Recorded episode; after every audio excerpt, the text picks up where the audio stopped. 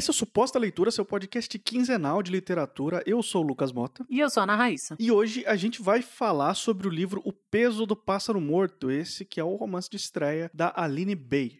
Enquanto eu relia esse livro, eu fiquei pensando assim, que ótima escolha para um fim de ano, né, Lucas? É, pois é. É aquele nível suposta leitura de livro de boa. É, esse é o último episódio que a gente tem antes do final do ano, não é? O último episódio de 2021. De 2021. E depois, só na segunda semana de janeiro, com o nosso tão aguardado melhores leituras, então vai ser o primeiro episódio do ano que vem e esse é o último, é o nosso episódio antes de uma mini, mini férias, tanto pra gente quanto para vocês. Então, a gente vai discutir esse livro que foi lançado em 2018 pela editora Nós. É, quando a gente comentou dele lá no nosso grupo do Telegram, algumas pessoas falaram: "Ah, eu comprei da própria Aline Bay". Foi o que aconteceu comigo também, ela entrou em contato pelo Instagram por alguma rede social, eu imagino pelo Instagram, e falou que ela estava vendendo o livro dela. Eu me interessei. Era um livro que já estava sendo muito bem falado. Comprei com ela, ela enviou e eu li assim que chegou. E agora eu reli para a gente gravar esse episódio. A gente vai discutir mais profundamente sobre ele aqui, então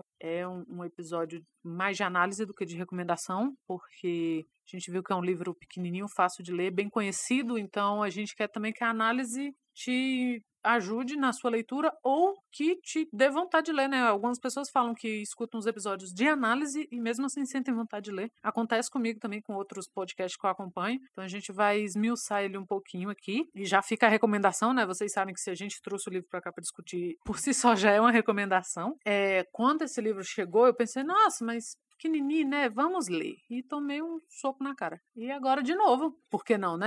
Mas eu sei que foi a primeira leitura do Lucas, então a gente vai discutir por esses dois vieses, né? de uma releitura e de uma leitura recente. E a Aline Bay tá com o segundo livro, que é o Pequena Coreografia do Adeus, que foi lançado dessa vez pela Companhia das Letras, que eu quero muito ler, mas eu li a sinopse e acho que vou esperar mais um tempinho, né? Porque até o suposta leitura tem seus limites para sofrer no fim de ano. E é legal a gente lembrar que não vai ser a primeira vez que a gente menciona esse livro aqui no Suposta Leitura. Os ouvintes mais antigos, ou o pessoal que gosta de maratonar os episódios antigos, sabe que no Suposta Leitura número 14, foi um, justamente o nosso primeiro episódio de melhores leituras do ano. Esse foi o segundo colocado da Raiz. Tá mencionado lá no episódio 14. E anos depois a gente conseguiu se organizar nas leituras e colocar aqui um episódio inteiro dedicado ao peso do pássaro morto. Então a gente vai continuar meio que a introdução que a Raíssa fez nesse episódio 14 lá atrás. Parece que já faz uma eternidade, né? A sinopse aqui de O Peso do Pássaro Morto, a gente tem um livro que é narrado pelo ponto de vista de uma mulher e o nome dessa personagem não é dito em nenhum momento no livro e a gente vai acompanhar a vida dela através de alguns episódios, não é assim uma cronologia perfeita de ah, quando ela tinha 8 anos, depois 9 anos, depois 10 anos, não, não é assim. Tem alguns saltos mas começa quando ela tem 8 anos de idade e termina o livro quando ela tem 52. E a gente vai acompanhar alguns momentos importantes da vida dela e que em alguns momentos você pode pensar numa primeira camada que isso não está conectado de forma alguma, que isso não tem nenhum sentido, que é só né, um livro mais talvez experimental no sentido, ele até é experimental em algumas coisas, né? Mas no sentido narrativo da coisa, uma, um negócio é tão solto, tão solto que é difícil você encontrar uma espinha dorsal para a história. Mas não é o caso. Quando você se aproxima do final, você entende exatamente as escolhas da Aline aqui em contar essa história pra gente. Nesse momento da sinopse, a gente não costuma dar spoiler, então eu vou parar por aqui. Mas esse aqui é um episódio de análise, então fique sabendo que podemos e iremos falar muitos detalhes sobre o texto e a trama em si, mas é um livro bem assim curto, são poucas páginas, dá para você ler em pouco tempo, então se você já estava interessado, está querendo dar uma chance para esse livro, para essa autora, vai lá ler, depois você continua ouvindo aqui o suposta leitura. Você falou disso de, do livro ser meio experimental e eu não sei se você ouviu o audiobook. Não, não ouvi. Não, ah, você leu, né? Porque ele tem uma diagramação mesmo bem diferentona. Ele não tem uma mancha gráfica, né? Que é aquela de margem a margem, onde o texto fica escrito, ele não tem uma mancha gráfica regular. Então, se você estiver folheando muito despretensiosamente, você pode até achar que é um livro de poemas pelas quebras das linhas, mas não é o caso. Ela trabalha também a linguagem, então, quando a personagem é mais jovem, ela tem uma linguagem diferente, né? Até quando ela vai porque é, é meio em primeira pessoa. Meio não, ele é um livro em primeira pessoa até o, a última parte. Que aí já é, já é um, um narrador em terceira pessoa. Mas até então você vai vendo até as diferenças na linguagem da personagem, né? Que passa de uma personagem que tem 8 anos de idade para uma com 17, 18, 28, 37 e, e vai tendo esses saltos no tempo. Esse livro traz, assim, no geral, quando a gente fala dele, Quais são os temas aqui? Eu vou começar por aí. E o Lucas, se eu deixar escapar alguma coisa, o, o Lucas traz pra gente. Quando você fala da vida de uma mulher, né, dos 8 aos 52 anos, que é o que é trazido aqui, você passa da infância até a vida madura dela. E a autora traz temas muito fortes, né? É, como a morte. Ela tem uma amiga que morre quando ela é criança, então ela, ela passa a vida toda tentando digerir esse fato. Tem questões religiosas, né? A questão do deusinho e ela ela acha que, que a religião para esse lado místico para uma criança ele é muito mais abstrato que para um, um adolescente e, e eventualmente você acredita ou desacredita mais, e ela traz essa questão também, ela traz a questão de, de, da violência sexual, ela traz a questão da gravidez, que não é gravidez na adolescência, mas é, ainda é cedo, né, aos 18, uma gravidez não não planejada, ela traz a questão da relação com os pais, né, que sei lá, você fica muito mexido assim, como que. E são pais amorosos, são pais presentes, mas são pais que mesmo assim não percebem que ela tinha sido abusada, sabe? Você fica meio, caramba, como é que não viram? Apesar de ser comum também. E você tem a questão da maternidade, e é muito forte porque quando você fala em maternidade, né, a gente tem todo esse tabu de que a mulher nasceu para ser mãe e quando ela é mãe ela automaticamente ama o filho e ela fala que não, nunca amei. E o filho percebe, e tem essa questão também do filho ter crescido e sabido que sabe, ela não, ela não soube amar o filho e o filho cresceu sabendo disso. Então eles não têm uma boa relação embora não seja uma relação violenta, pelo que a gente viu, é uma relação meio de que ela fica aliviada quando o menino sai de casa para fazer faculdade e depois quando ele casa e vai morar fora e ela fica meio e aí que ela fica feliz, que é o momento que você vê que ela fica feliz no livro. E então tem todas essas questões, a questão da solidão, a questão do ela tem uma história de ah, queria ser aeromoça e lá adulta ela fica pensando nela, ela se torna é, secretária num, num, de um advogado e de vez em quando ela pensa, e se eu tivesse tido a oportunidade de seguir o meu sonho? Porque ela não teve, ela ficou grávida muito cedo. Então ela traz todas essas questões que são questões fortes e questões delicadas. A primeira vez que eu li, você fica muito abalado com tudo isso, né? Mas não é também como se na vida dela nada desse certo. Porém, lendo críticas, lendo comentários a respeito desse livro, muitas pessoas falam, falaram isso. Ai, credo, parece que ela só ficou elencando desgraça para fazer a gente chorar e fazer a gente se sentir mal. Eu quero saber a sua opinião, Lucas, uhum. sobre isso, mas eu já vou falar a minha. Assim, eu não acho que tenha sido isso. Quando a gente falou aqui do Cidadão de Segunda Classe, eu comentei que o meu incômodo inicial com o livro tinha sido justamente isso. Parece que ela elencou uma série de desgraças que eram uma atrás da outra para fazer a gente deliberadamente se sentir mal. Eu sempre me incomodo quando isso acontece. Tem um livro que ganhou vários prêmios e não sei o quê. Teve um ano, alguns anos atrás, que ele foi muito falado, que é de uma autora japonesa, se eu não me engano, porém ele é escrito, ou de ascendência japonesa, porque ele é escrito em inglês, que chama Uma Vida Pequena. E algumas pessoas gostaram muito e muitas pessoas detestaram. E eu não li porque eu levei muito em consideração o que as pessoas que detestaram falaram, que era um livro que eram 700 páginas de pura crueldade da narradora com o personagem, que ela ficava te direcionando o tempo todo para sofrer e cada sofrimento era pior que o outro. E eu já me afastei do livro aí, não quis ler porque eu acho que as coisas têm limites. Não gosto muito do narrador sádico. E não é o caso aqui. Não para mim, assim. Quando eu fiz essa segunda leitura, eu me atentei muito a isso porque eu já tinha lido esses comentários. Você tinha lido o livro e tinha falado uhum. disso. Você perguntou se eu tinha me sentido assim. Eu falei, eu vou reler, porque da primeira vez eu não me senti assim. E eu reli e não me senti assim. Eu não acho que a narradora. A narradora não, né? Que é em primeira pessoa, a parte. A, a 90% do livro. Eu não acho que a autora tenha torturado a personagem ou tenha deliberadamente feito ela sofrer em todos os estágios da vida eu acho que o sofrimento é justamente o que costura essa linha do tempo da qual você falou no início. Porque é diferente, você não tem uma personagem que todo dia da vida dela é uma desgraça. Você tem uma personagem que passou por coisas muito ruins muito cedo. Mas nem por isso ela, por exemplo, quando ela encontra o cachorro dela, ela adota um cachorro imenso, assim, que ela fala que ele era um cachorro muito grande e o médico, o veterinário falou, olha, ele já tá muito velho, ele não vai viver muito, e ele acaba vivendo muito. E ela é muito feliz com isso, o filho já tinha mudado, ela já tinha se desobrigado, sabe, de, dessa, do sofrimento dela de não amar o filho, de não gostar de ser mãe, e ela percebe que ela não gosta nem da casa que ela mora, e eu fiquei muito feliz quando ela muda e ela faz uma casa do jeito que ela queria, e ela começa a perceber as coisas que ela gostava e que ela queria fazer, e ela é muito feliz ali. E depois não mais. ah, meu Deus, é, é triste. Mas eu não acho que a autora tenha deliberadamente enfileirado um monte de desgraça para fazer a, a, personagem sofrer. Eu, eu não sinto isso. Porque é uma vida infeliz, mas você percebe que é uma vida comum. Infelizmente, não é uma vida que você pensa assim, porra, sabe? Vai fazer essa mulher sofrer até o dia que ela morrer. Não é, eu não acho deliberado. Eu acho que é o que costura esses sofrimentos e essas feridas que, que você vai vendo que, que elas vão fazendo a personagem ser quem ela é.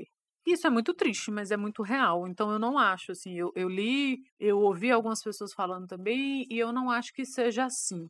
É, o sofrimento é uma constante aqui, né? O nome do livro já, né? O peso do pássaro morto já é uma coisa assim que já te, te remete a essa atmosfera, mas ele não é um, um livro lúgubre, ele não é um livro, sabe, bad vibes para você. Fica, ele é um livro para mexer com você, mas não é aquele livro, sabe, que deliberadamente te maltrata e maltrata a personagem. Eu não achei mesmo fazendo essa segunda leitura. Mas como é a sua primeira leitura, Lucas, e você estava já atento a isso, eu queria ouvir de você. Não, o curioso é que eu li o livro sem saber dessa discussão, sem saber que algumas pessoas estavam categorizando ele como é, um livro muito brutal, gratuitamente brutal. E eu li, assim, só com a sua recomendação que você fez nesse episódio 14 que a gente mencionou aí. E eu fui sem saber o que me esperava eu li praticamente um dia só. Esse livro foi uma leitura bem. É um, não é um livro grande, né? Uma leitura também, embora seja um livro experimental, eu não acho que é um livro inacessível também. Eu acho que é um livro, assim, em termos de prosa, é, ele é bem gostoso de ler. Em termos de temática, talvez não. Talvez ele pese um pouco, você so, sofra um pouco. Mas apesar de tudo isso, quando eu terminei de ler o livro, eu não estava categorizando ele como um livro sofrido, um livro brutal a palavra que me vinha na, na minha cabeça era sensibilidade. Para mim, esse aqui é uma das leituras mais sensíveis que eu fiz esse ano. Eu terminei o livro entendendo que toda a construção da Aline Bay aqui foi uma construção sensível de quando você fala, por exemplo, ah, uma mãe que, que não gosta de ser mãe, que não quer ser mãe, que ela só quer e ela passa a ser feliz quando o filho sai de casa. Imediatamente no imaginário da maioria das pessoas que não tem acesso ao contexto de vida dessa mulher, as pessoas vão condenar essa mulher, vão odiar essa mulher. Não, isso aí é uma coisa terrível, você é uma pessoa horrível. Só que no, no, livro não é assim, entendeu? A gente, não, a gente pode não concordar com algumas coisas que ela faz e que ela fala, mas em nenhum momento o livro leva a gente a, a querer apedrejar essa mulher. Pelo contrário, eu acho o livro extremamente sensível de mostrar de que, olha só, o que, que uma sociedade assim assado pode fazer com uma mulher que passa por essas situações e que não se sente segura para falar isso para ninguém. Olha o que, que ela pode se tornar depois. O que ela pode se tornar depois nem se compara em nível de crueldade e irresponsabilidade com o que com o rapaz que abusa dela no começo, quando ela é adolescente. Nem se compara. Lembrando que esse rapaz que não faz parte da vida dela, só humilha ela e vai embora, é o pai do filho dela. Ele não tem qualquer responsabilidade como pai. Ele vai embora.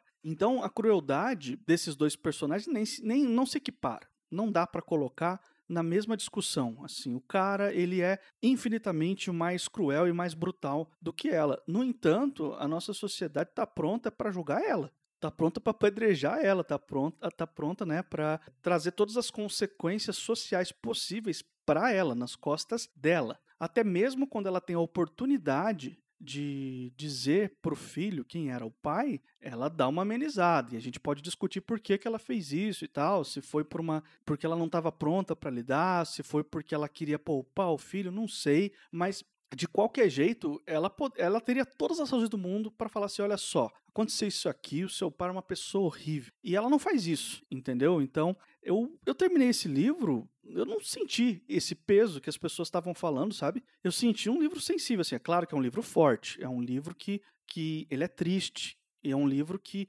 mexe com a gente, que deixa a gente mal em algumas passagens, mas eu já li livros que são brutais do começo ao fim, que querem fazer você sofrer pelo, só pelo sofrimento da coisa. Eu acho que simplesmente comparar o peso do pássaro morto com esse tipo de literatura é uma desonestidade intelectual muito grande. Assim. A pessoa está completamente fora da realidade. Esse aqui é um livro sensível. Eu não consigo usar uma outra palavra para definir esse livro.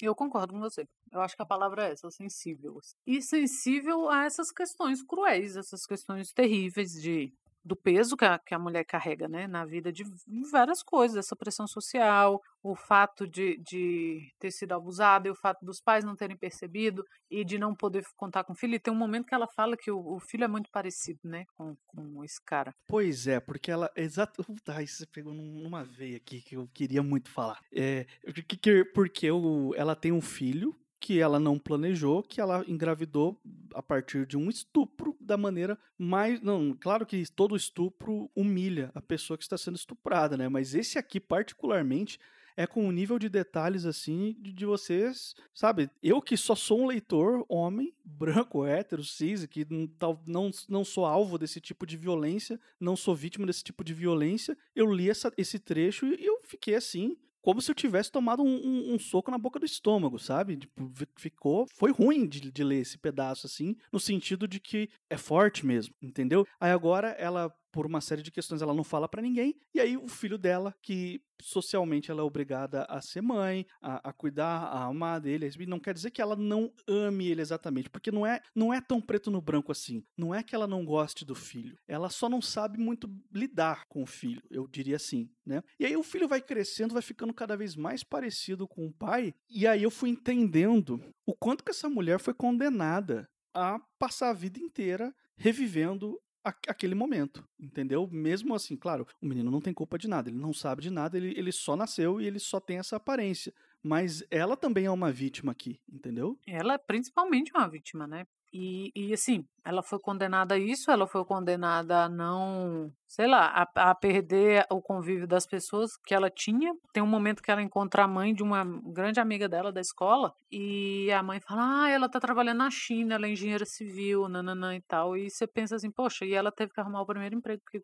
deu certo porque ela tinha um filho para criar. Então, assim, ela perde oportunidades, ela carrega essa, esse trauma e esse, essa violência para o resto da vida. Ela não sabe lidar com o próprio filho, ela não sabe o que, que ela quer, das coisas que ela gosta, ela tá sempre meio perdida nesse meio. E assim, a sociedade continua ali, assim.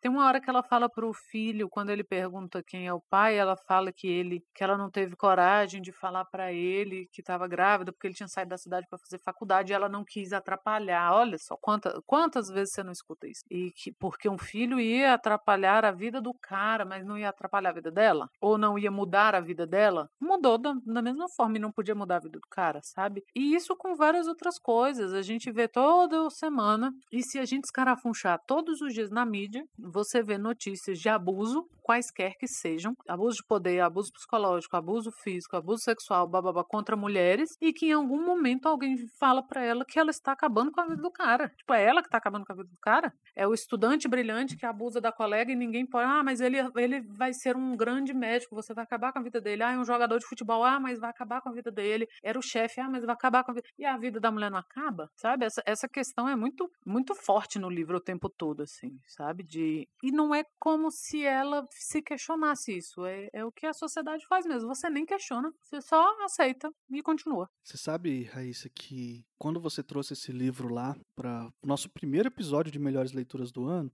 eu fiquei curioso com o que você falou naquele episódio e, e só agora eu fui ter oportunidade mesmo de parar para ler esse livro aqui. Ele é um livro de nuances sabe? Eu gosto disso. Eu já falei isso aqui várias vezes, assim. É muito fácil você, assim, fácil, né? Claro, respeitando a dificuldade por trás da construção artística da coisa. Mas é mais comum você encontrar autores que são muito bons em um tipo de sentimento. Um autor que ele é muito bom na comédia, mas que talvez ele não seja tão bom no drama. Um autor que é muito bom no drama, mas que talvez ele não seja muito bom no suspense. Um autor que é muito bom no suspense, mas que ele não seja tão bom no terror. E por aí vai, entendeu? E é muito comum você encontrar um autor que saiba trabalhar um tipo de sentimento.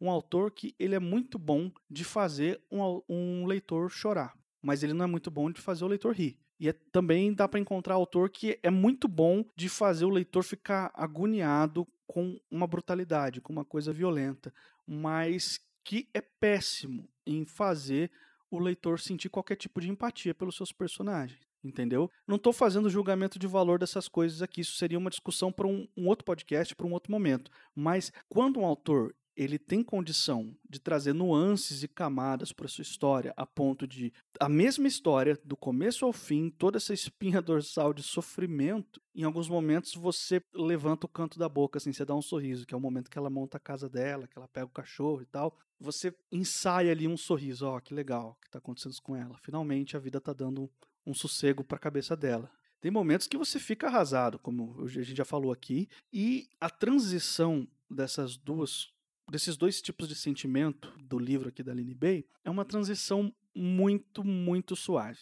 É uma transição assim muito. Você só percebe que você está sendo levado por sentimentos diferentes quando você termina a leitura, porque enquanto você está lendo, é tão suave que você quase não percebe que o seu sentimento está mudando de uma cena para outra, de um capítulo para outro. E a habilidade dela de tratar a nuance, de, de, saber a hora de ser brutal, mas sem nunca deixar de ser sensível, né? Ai que endurecer sem perder a ternura, né? Já dizia o, o irmão Tchê, né? Mas é isso aí. É, é, eu acho que esse livro aqui, ele, ele, é muito disso. Ele é muito disso, de você trazer uma realidade. Ela, ela não está inventando história aqui. Isso aqui é uma coisa, é, infelizmente, comum e ela tá trazendo isso com uma sensibilidade tão grande, assim, ela não tá tentando chocar a gente, ela tá tentando fazer a gente ter empatia. Olhar para isso aqui e falar assim: olha só, entenda como é difícil. Só entenda, só pensa sobre isso, só entenda como é difícil.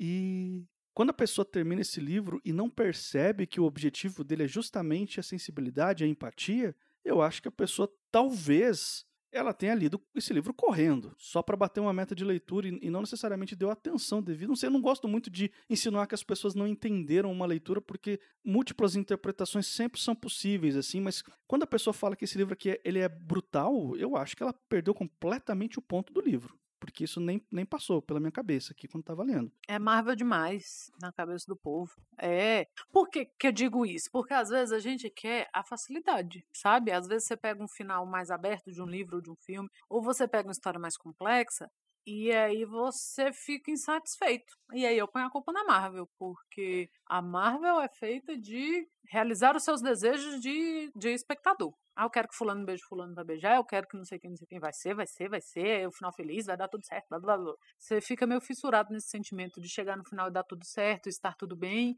E não é assim, sabe? Eu acho que a leitura pode ser assim. A gente já falou de livros assim outras vezes, a gente já falou que às vezes a gente precisa é, né, uma coisa mais mais para cima, mais good vibes mesmo, mais porra, dá um aqui.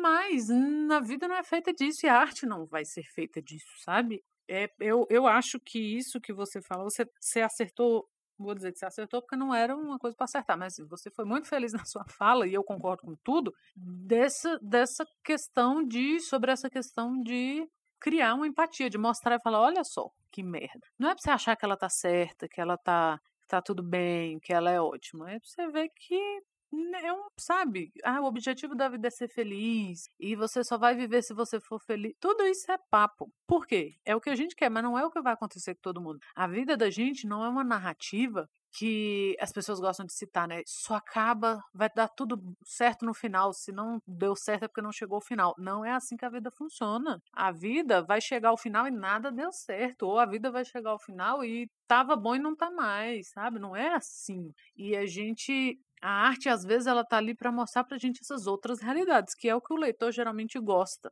né? De, de entender. Não, nem todos nós, e ainda bem, vamos passar por, por essas situações. E eu espero que cada vez menos pessoas passem por essas situações, menos mulheres, principalmente, passem por essas situações. Mas é uma forma da gente aprender a ter empatia, né? Da gente, sei lá, ver o caminho das pedras, da gente observar outras realidades e tal. Então, é, eu também não acho um livro brutal, eu acho um livro sensível, eu acho que é um livro que levanta questões importantíssimas. Você não termina de ler ele e emenda em outra leitura, você fica, eu ainda, depois da leitura, ainda tô meio de ressaca dele, sim. Mas não é brutal concordo com você, 100%. Não é brutal, não é deliberado, sabe? Ele tem, ele tem outras coisas, ele tem outras, outros objetivos, outras coisas que ele quer nos mostrar.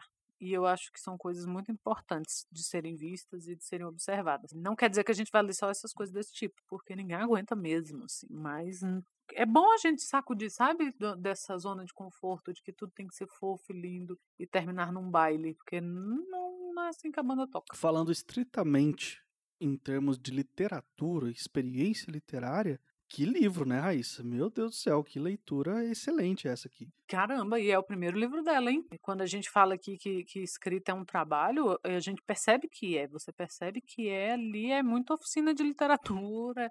Ela, a Aline B é atriz, né? Ela tem uma vivência de teatro e tal. Então, é, sabe, você vê ali todo o trabalho, todo, todo. Imagino que tenha sido um livro que tenha várias reescritas e tudo é um livro muito bom. Assim, eu brinco, às vezes as pessoas riem quando eu falo que quebra de linha não é poesia, e não acho que quebra de linha seja poesia. Mas esse livro, ele ela, ela trabalha muito com essa que eu falei no início, né, com essa mancha gráfica que não é convencional, com essa escrita, você falou mesmo, que não é um parágrafo que começa e termina da forma convencional. Ele não é um livro convencional. E eu gostei da, da editora Nós ter apostado nisso, sabe? Não, não sei se o projeto gráfico é da nós ou é da própria autora, a ideia, mas eu imagino que tenha vindo a ideia junto com que porque a forma do livro ela está muito muito muito ligada com o conteúdo. Então é um livro que eu até pensei quando eu falei do audiolivro, eu falei, ai, tomara que o Lucas não tenha escutado esse livro, porque uma coisa que não, não é intransponível. Então é um livro que para quem gosta de dessa dessas brincadeiras aí, é muito bom você ver como a forma. E são coisas simples, né? Não é um livro escalafobético, escrito de cabeça para baixo, que você tem que descolar as páginas, igual já rolou por aí. É uma diagramação diferentona e que tem tudo a ver com a história. Você falou isso sobre o, a escrita como um trabalho, o empenho da Aline. Eu entrevistei a Aline Bay num outro podcast meu, o Eu Que Escreva, sobre escrita, e ela falou que na ocasião que ela escreveu O Peso do Pássaro Morto, embora tenha sido o primeiro livro dela, já fazia quase 10 anos que ela escrevia. Ela tinha muita coisa que ela não mostrava para ninguém. Tinha muita coisa que ela mostrava nas redes sociais, alguns textos menores, assim, poesia, algumas outras coisinhas. Mas ela fez curso, fez a, a famosa oficina literária do Marcelino Freire, que, que eu fiz também, e eu recomendo demais para quem escreve, assim, eu acho que é revolucionário a maneira como ele enxerga. Então, é uma pessoa que leva a própria arte a sério a ponto de querer extrair o melhor dela. E por não à toa, a gente tem um primeiro livro da Aline Bay, já um livro sensacional desse, e eu tô aqui já querendo ler o próximo. Eu também, várias pessoas que souberam que a gente ia falar desse livro falaram que leram o segundo e que é tão bom quanto. Algumas pessoas falaram que é melhor ainda. Eu tô super curiosa. E como que essas pessoas sabiam que a gente ia falar desse livro, Lucas? Porque elas estão no nosso grupo do Telegram. E lá, a gente, além de discutir sobre literatura, sobre as nossas leituras individuais, a gente fala de leituras conjuntas e coisas que lemos em comum e a gente fala quais são os próximos as próximas discussões aqui no Suposta Leitura, qual vai ser o próximo livro que a gente vai trazer, o que, que eu e o Lucas estamos lendo. Então, se você tem essa curiosidade, entra lá, tá sempre aqui no link. É só procurar e entrar, não precisa responder pergunta, não é um grupo secreto, tá lá no, no Telegram, é só procurar para Suposta Leitura. Se você não quiser saber nada disso, é só nos seguir nas redes sociais, porque lá a gente só fala do que já saiu. Estamos chegando ao final aqui de mais um podcast. Se por um acaso esse aqui é o primeiro Suposta Leitura que você está ouvindo, eu quero te lembrar que esse aqui é um podcast quinzenal, sempre às quartas-feiras, a cada duas semanas, sai um episódio novo falando sobre literatura. E para você não perder nenhum episódio, é só você assinar o feed do Suposta Leitura no aplicativo de podcast da sua preferência. É só procurar por Suposta Leitura, a gente está em todos eles, incluindo o Spotify. E como eu disse, a gente também está nas redes sociais. Então, Telegram, Instagram, Twitter é arroba Suposta Leitura. Se quiser mandar um e-mail pra gente, supostaleitura.gmail.com. Eu sou o Lucas Mota, eu tô também no Twitter e no Instagram, no arroba mrlucasmota. Eu sou a Ana Raíssa, eu também tô lá no Twitter, é arroba Ana Raíssa, tudo junto com dois N's, dois R's e dois S. Esse é o último Suposta Leitura de 2021, mas ano que vem a gente tá de volta. A gente tá de volta, mas é bom lembrar que vai ter um recesso. Então, o primeiro episódio de 2022 vai acontecer na segunda semana de janeiro, ok? Então a gente vai ter aí uma semaninha de sossego aí, porque, enfim, né? Sabe que a vida do podcaster é sofrida. E se ficar com saudade demais, estamos lá no Spotify. É só maratonar o que a gente já falou por aqui. É procurar a gente, o grupo do Telegram não vai parar, estaremos por lá. Isso. E até mais.